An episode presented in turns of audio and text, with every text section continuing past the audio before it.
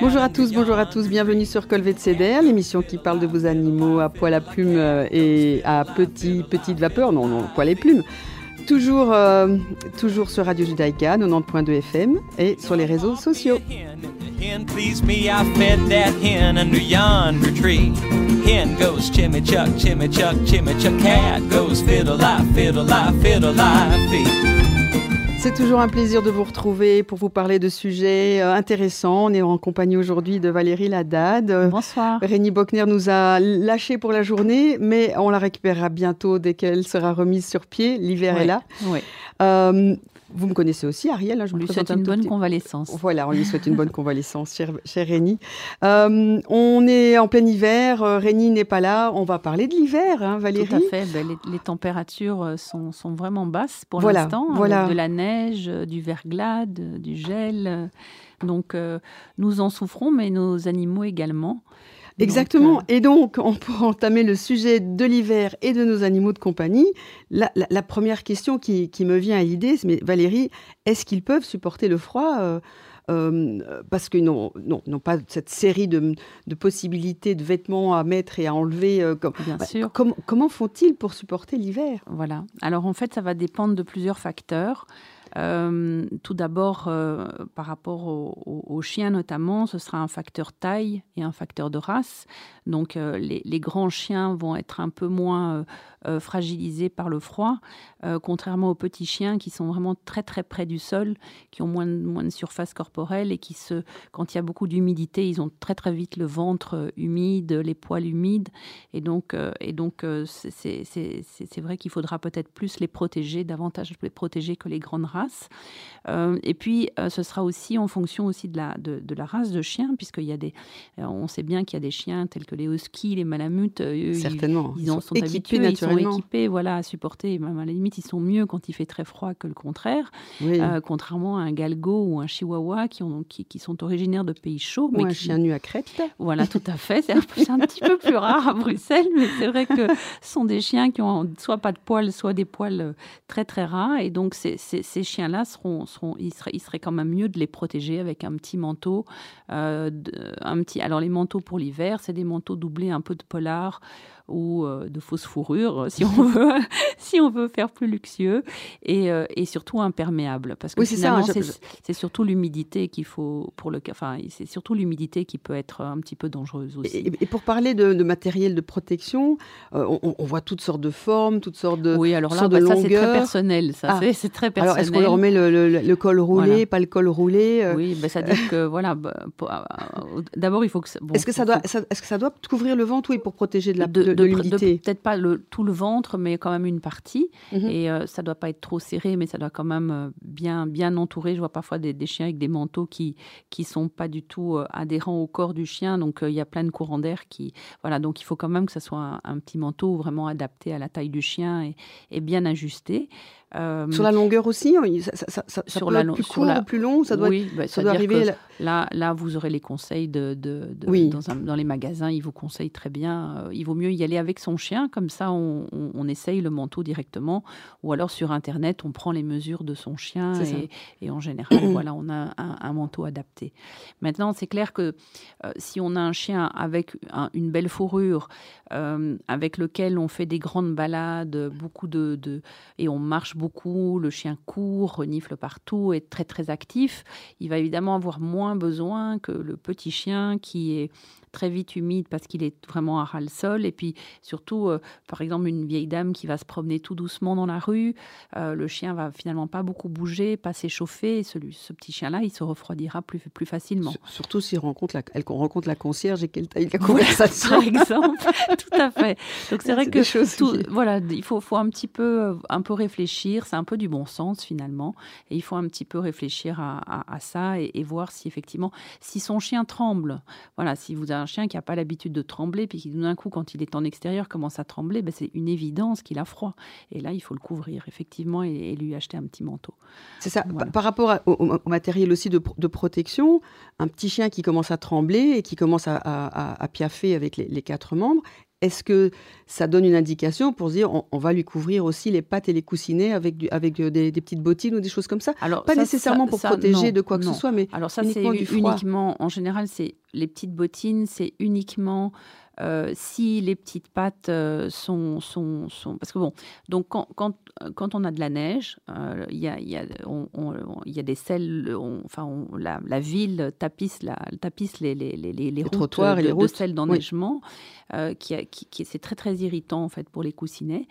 De même que la neige et le froid peuvent être très irritants aussi pour les coussinets. Et lorsqu'on a un chien qui développe facilement des petites crevasses ou des irritations, effectivement là il faudra protéger les, pattes du chien et effectivement, on peut lui mettre des petites bottines. En général, les petites bottines sont plutôt réservées au sport d'hiver, quand euh, le chien reste très très longtemps dans la neige.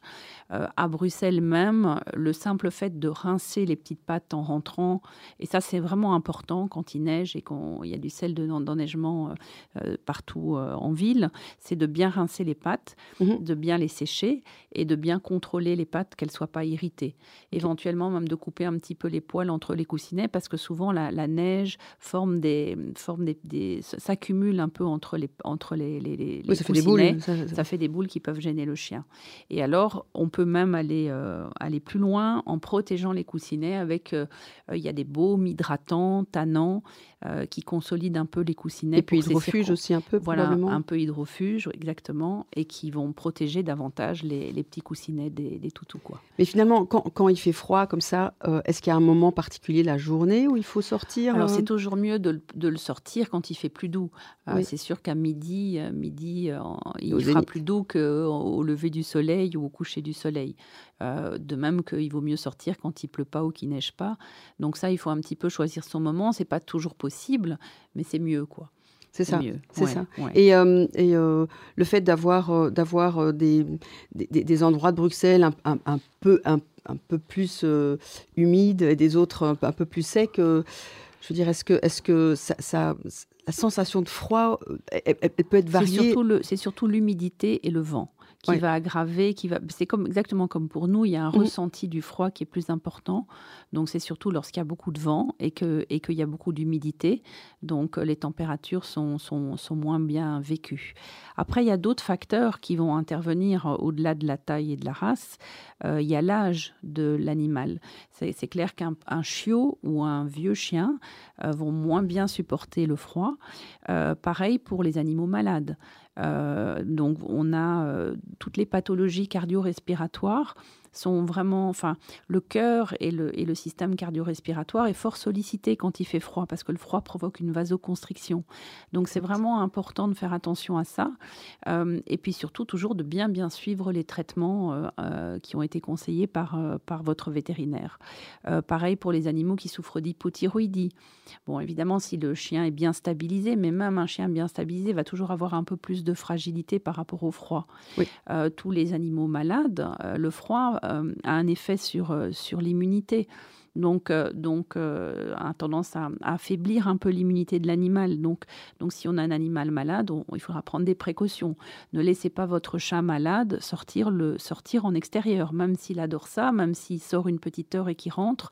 S'il est affaibli puis qu'il reste bloqué dans le froid, ça peut vraiment lui être fatal. Donc, donc là aussi, il faudra faire vraiment bien, bien attention. Quoi.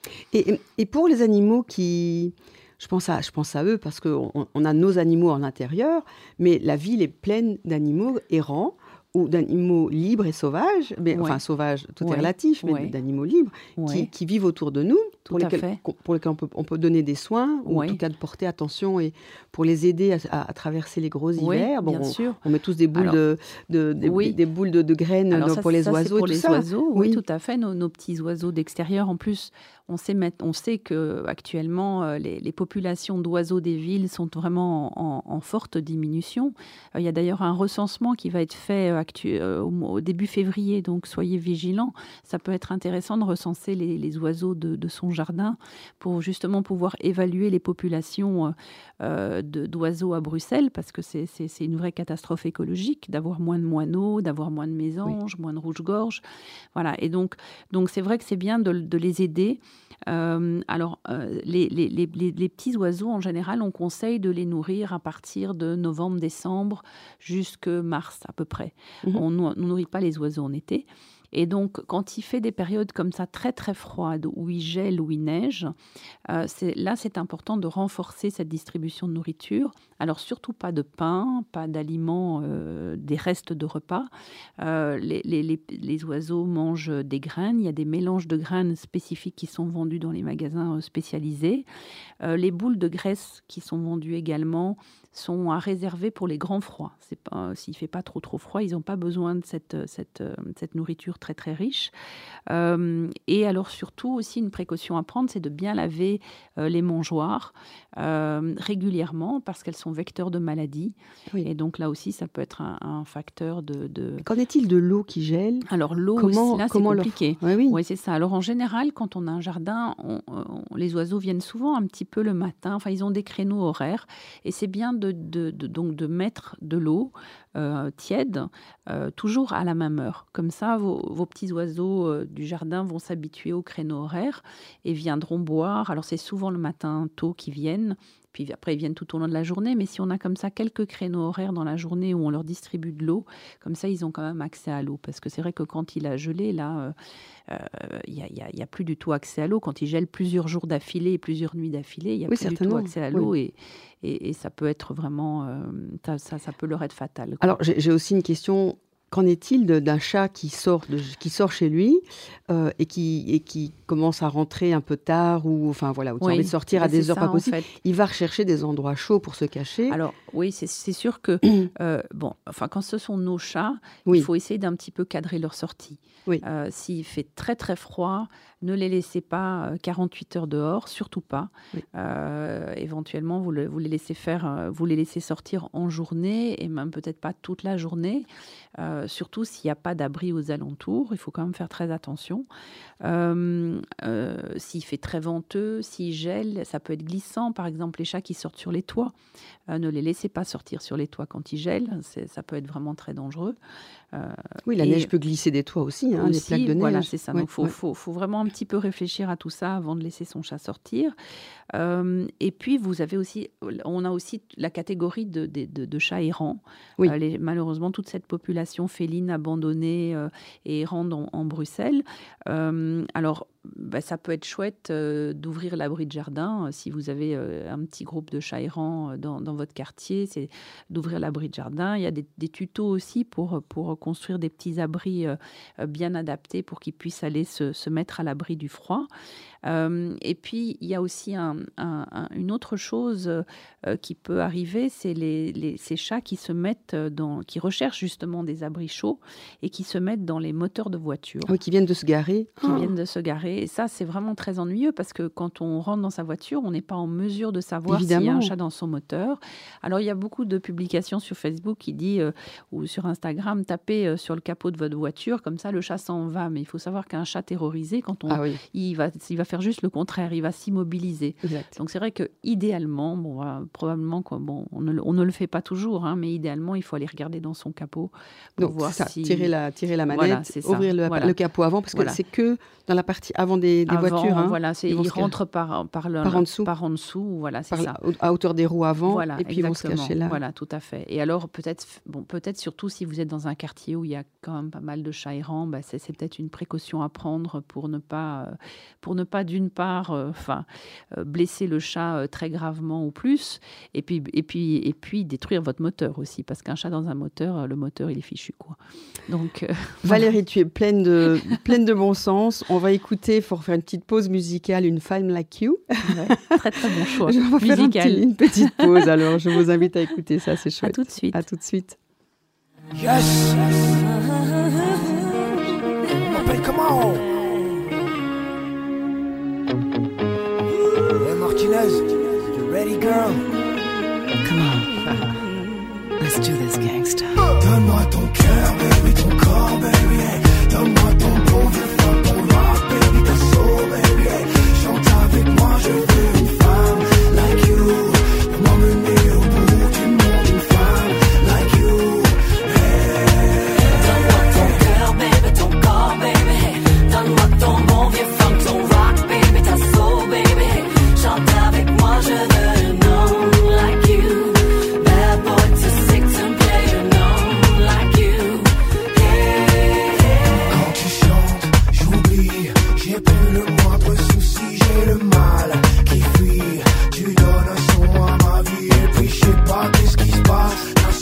dans la face. Qui me ramène à la case départ là où je suis parti. Nous ramène à la soirée du bar quand on est sorti. Et c'est cette même complicité qui s'installe au contrôlé. Sur la scène et compris sous la même étoile. Quand ta voix croise la mienne Que je t'assaut dans mes veines.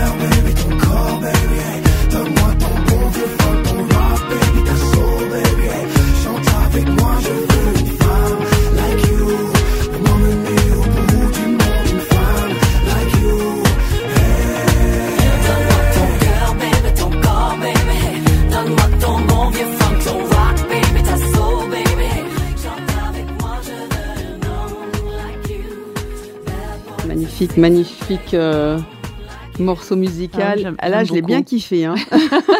on dansait au studio. Ah oui, on était, on était toutes. Euh, bref, euh, magnifique. On reprend, on reprend nos informations utiles, pratiques. on parle de l'hiver, on parle de nos animaux de compagnie, on essaie de les protéger au maximum. Les animaux que nous avons à l'intérieur, ceux qui visitent nos jardins, ceux qui visitent nos capots de voiture.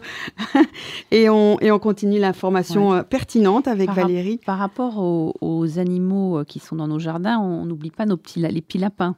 Oui. Euh, donc les lapins ou les rongeurs que les gens gardent en clapier ou en enclos euh, à l'extérieur. Oui. Donc là, il faut aussi faire très attention parce que le lapin se protège du froid essentiellement en creusant des terriers sous la terre. Et donc, euh, dans la mesure où la plupart du temps, nos, lapins domestiques ne savent pas le faire parce qu'ils sont dans un enclos ou parce qu'ils sont dans un, dans un, dans un clapier, donc il faudra veiller soit à extrêmement bien isoler euh, l'abri du lapin ou le rentrer euh, dans, les moments où il fait vraiment en dessous de zéro. Quoi. À, propos des terriers, donc les tortues euh, terrestres hibernent aussi. Et donc, elles, il faut leur créer un environnement qui leur permet d'hiberner. Oui, alors ça, là, je te dirais que c'est pas ma spécialité. Je ne voudrais pas dire de bêtises. Oui. je pense que les tortues, de ce que je sais, c'est qu'il faut vaut mieux pas les laisser dehors hiberner, oui. parce qu'elles vont hiberner un petit peu n'importe où et que parfois le réveil euh, est parfois un petit peu euh, difficile et, euh, et, un peu. C'est vraiment une période charnière où il faut être près de la tortue pour veiller à ce que tout se passe bien. À ce qu'elle retrouve souvent, de la nourriture. Donc souvent, on les fait hiberner dans un endroit froid, mais contrôlé, comme par exemple un garage non chauffé, une cave, enfin un endroit froid, mais, mais non chauffé, mais où on peut quand même avoir un regard sur l'animal, enfin sur la tortue, et bien vérifier que tout se passe bien à son réveil. Et alors, de manière générale, comment, comment faire pour que nos animaux passent un, un, bon hiver finalement Oui, euh, oui comme, comme voilà. les choses. Le, tant, que le réchauffement planétaire nous permet d'en parler. supporte le froid le mieux possible. Mais oui. Bah, c'est, là aussi, c'est du bon sens. C'est-à-dire qu'il faut que, euh, évidemment, euh, bien veiller à sa bonne santé, ne pas hésiter à faire un check-up chez son vétérinaire si on a un doute, si on a le sentiment que son animal est un peu plus fatigué, qu'il mange un peu moins, qu'il est un peu moins dynamique. on parle des, aussi des problèmes de motricité, d'arthrose. Avec le froid, qui sont l'humidité, c'est souvent des, symptômes qui sont un peu exacerbés. Donc tout ça, ce sont des raisons pour aller consulter son vétérinaire euh, pour pouvoir vraiment euh, améliorer au maximum le bien-être de son animal. Euh, surtout que le froid, on sait, diminue les défenses immunitaires. Donc, euh, ils vont peut-être parfois être plus fragiles aussi aux virus, les, virus respiratoires comme la toux des chenilles, par exemple, le virus de la toux des chenilles. Elle est plus virulente en hiver qu'en été pourtant Alors, ça, ça, marche surtout en, sous forme d'épidémie. L'année dernière, on a eu une, grosse épidémie, mais ce n'était pas spécialement dans le, dans le gros de l'hiver, mais c'est toujours autour de l'hiver, en tout cas. Ça. et euh, les gastroentérites aussi, moi je trouve qu'il y en a beaucoup pour l'instant. Alors c'est peut-être aussi lié au sel, euh, ne, pas laisser son, ne pas laisser son chien lécher les trottoirs, parce que de, nouveau, s'il absorbe du sel, ben, la première chose euh, dont il va souffrir, c'est d'une gastroentérite assez agressive. C'est vraiment toxique, donc il faut faire attention. Donc ça, c'est... Est-ce que ça peut provoquer des, des irritations internes? Euh, parce que je fais quelques échographies de patients, effectivement en vomissement hémorragique, diarrhée hémorragique, avec des foyers inflammatoires qui sont, je euh, me demande, voilà, qui sont assez. Euh, Ça, il faudrait presque voir en toxicologie. Euh, se renseigner en toxicologie, mais, euh, mais ça ne m'étonnerait pas en fait. Euh, tout dépend, pareil, de nouveau, tout dépend de la quantité ingérée, mais le sel d'enneigement, c'est pas le sel de cuisine, hein, c'est du sel vraiment, enfin, c'est une, une, formule qui est beaucoup plus toxique. Et, et, donc, je pense que ça peut vraiment être très, très irritant pour les muqueuses digestives. Et, et en tout cas, je trouve qu'il y a une recrudescence de gastroentérite hémorragique, comme par hasard, à cette période-ci. Donc, il doit y probablement y avoir un lien euh, pareil, c'est aussi lié à la fragilité du chien. Si on a un chien qui a un intestin en béton, euh, qui a jamais de problème digestif, euh, aucune fragilité, il va peut-être mieux le supporter mm. qu'un autre chien qui a, qui a déjà de base une fragilité digestive. C'est ça, c'est ça. Mm. Mm. On parle de l'intoxication potentiel de ce sel de d'épandage. Aussi une petite chose aussi, euh, bien entretenir le poil de son de son de son, ah son animal. Donc si maintenant il commence à souffrir d'un problème dermatologique et d'une perte de poil, là aussi n'attendez pas qu'il se retrouve tout nu pour aller voir euh, votre vétérinaire. Particulièrement en hiver. Et alors une alimentation équilibrée. Je crois que c'est important. parfois même les chiens qui vont très souvent dehors, qui travaillent dehors dans le froid, on, peut même augmenter un petit peu la ration. Oui, ça semble, ça semble logique pour augmenter les. Euh, donc on, parlait, pardon, de, c'est un petit peu entrecoupé, de l'intoxication. Mais oui, euh, euh, bon, le sel, potentiellement, hein, ce, sel d'épandage qui, est très irritant localement, qui peut donner des gerçures et qui peut être ingéré et irriter aussi les, les muqueuses digestives. Euh, mais il faut, il faut, je pense, bien sûr, parler de l'antigel hein, notre, ah à notre. c'est catastrophique. Ah, Alors ça, Ariel, tu vas nous en parler parce que je pense que tu as, tu as beaucoup parlé de ça aujourd'hui lors d'une de tes formations. Exactement. c'est vrai que le sel d'enneigement, ça provoque une insuffisance rénale aiguë. Non, le, le, le, pardon, l'antigel, je mélange le pinceau, l'antigel, une, oui, une insuffisance en fait, rénale En fait, euh, malheureusement, ce, ce, liquide est, est, appétant. Il a, il a un goût ah sucré. Et c'est pas rare que les, euh, les garagistes, pour, euh, pour vérifier la nature d'un écoulement sous le moteur, ils, mettent le, ils mettent le doigt sur, le, sur la goutte qui tombe et, ils portent, et ils portent la goutte à la, à la bouche. C'est toxique à très petite dose. Hein. À très petite dose, aussi bien pour les mammifères à quatre pattes qu'à deux pattes. Bien sûr. C'est toxique pour tout le monde. Et je, mm. je, malheureusement, l'éthylène, donc l'éthylène glycol, ou le, ouais, c'est ça. Euh, euh, une fois qu'il est ingéré, même à petite dose, il provoque une, une nécrose tubulaire des reins euh, très très violente. Irréversible. Et irréversible. Mm. Et les deux reins sont détruits en l'espace de, de, 12 heures ou, ou 18 très, heures. C'est une catastrophe. et, il, se, il, se, crée une insuffisance rénale aiguë qui est, qui est irréversible, qui est associée à une anurie, donc absence totale de filtration rénale, et un décès dans, dans, les, dans, les, dans les quelques heures qui suivent. Donc c'est vraiment des intoxications. On ne peut rien faire. Non. Si, il y, a une, il y a un antidote qui consiste à injecter de l'alcool dans les, à une certaine dose, à une certaine concentration. Quand on a rien, on met même du whisky. Euh, on injecte en intraveineuse euh, donc euh, de l'alcool et ça peut réverser le, donc par réaction chimique l'effet nécrotique. Mais les lésions installées ne sont pas réversibles. Et quand tu parles au whisky, il faut pas dire trop dire ça aux gens parce que Je compte, si, si, si votre chien ingère de l'éthylène glycol, ce qui est une catastrophe, ou votre chat, hein, parce que tous les animaux sont attirés par ce goût, il ne faut pas donner la bouteille de whisky, il faut aller chez son vétérinaire en urgence. Oui, oui. Et, ce, qui est, ce qui est impressionnant, en tout cas au niveau de, de, ma, de, ma, de ma profession en imagerie, c'est que les, les, les, les, nécroses tubulaires euh, sont associées à des, à des foyers de minéralisation. Euh, il y a des, des cristaux d'oxalate qui se forment euh, et, et, qui, et qui pétrifie carrément les, reins. on, fait en radio ou en écho, on a, des, on a deux reins euh, momifiés, euh, euh, minéralisés, mais, mais intrinsèquement, et, et, qui sont complètement non fonctionnels. c'est terrible, c'est terrible, parce que c'est...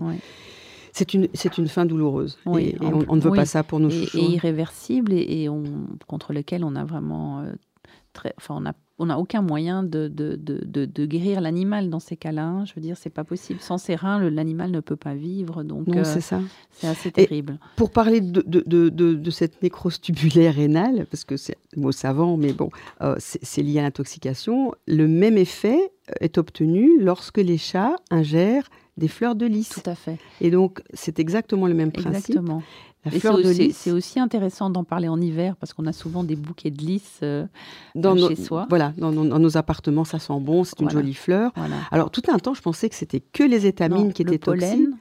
Mais c'est toutes les parties de la plante. Et l'eau aussi. L'eau du vase. L'eau du vase, oui, exactement. Et le pollen, les chats notamment, qui passent, qui se frottent aux, fleurs de lys avec du pollen sur les poils, il suffit qu'ils lèchent un peu de pollen sur leurs poils, et ils peuvent tout à fait être intoxiqués via le lys et, et, être en insuffisance rénale aiguë euh, très très rapidement. C'est ça. C'est ça. Donc c'est mm. le même principe d'intoxication. On, parle, on, passe, un peu du coq à l'âne, oui, mais, enfin, parce que c'est la même pathologie. intéressant de le savoir parce que c'est vrai quand on a des chats et des, des, animaux qui ont tendance un peu à chipoter aux fleurs, on n'accepte on pas les bouquets de lys.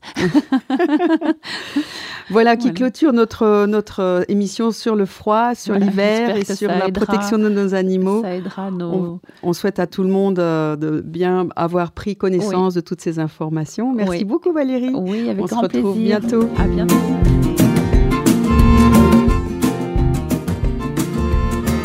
me a cat in the